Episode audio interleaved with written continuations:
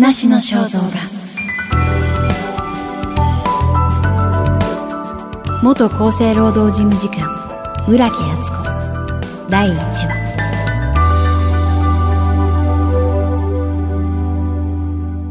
職員3万人を超える巨大官庁。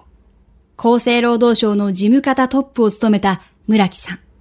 女性キャリア官僚のフロントランナーである一方身に覚えのない罪で逮捕された経験を持っています。村木さんは産経新聞のロングインタビュー企画、話の肖像画で波乱の人生について語っています。本来人見知りする性格。大学卒業まで高知県で育った。就職も当初は地元優先でキャリア官僚は夢にも思っていなかった。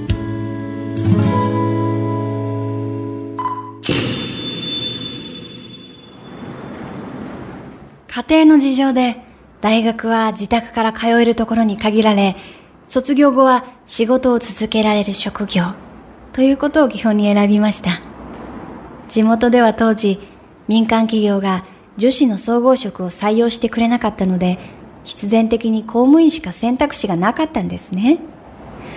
国家公務員の上級職、次は県庁、国家公務員中級職という試験の順番に受けているので、最初に決まったのが国家公務員上級職だったというのは大きかったでしょうね。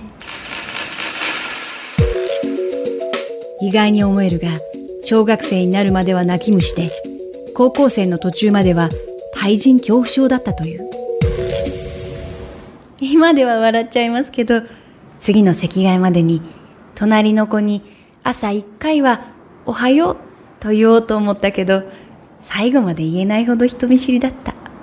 中学高校は男女が3対1の割合で、先生から席替えの時に女同士で座ってはダメだと言われた。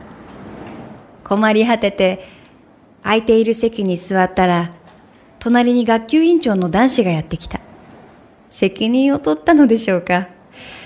優しいなぁと思いました。彼が現在母校の校長をやってるんですよ。そういう性格の自分が何も知らない東京に一人で行き、仕事をしなくてはいけない。というのが良かった。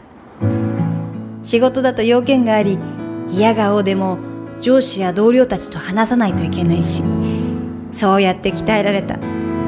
おかげで人見知りを克服しましたね。それでも、立食パーティーのようなものはすごく嫌でした。自分からちょっとした話題を振ることが苦手で。ところが、郵便不正事件の後になったら、いろいろな人が向こうから話しかけてくれるようになった。一人ぼっちでいなくて済んでいる。長年の悩みが解消したと思い、おかしかったですね。事件は辛い経験でしたけど、その見返りみたいにいいことがついてくるというのは面白いですよね。話の肖像画ナビゲーターは相川ゆりがお届けしました。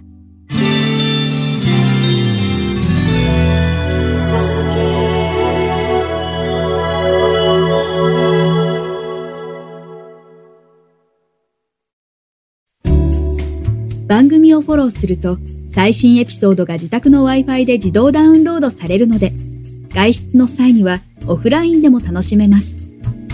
歩きながら、運転しながら、地下鉄でも大丈夫。ぜひ、フォローをお願いします。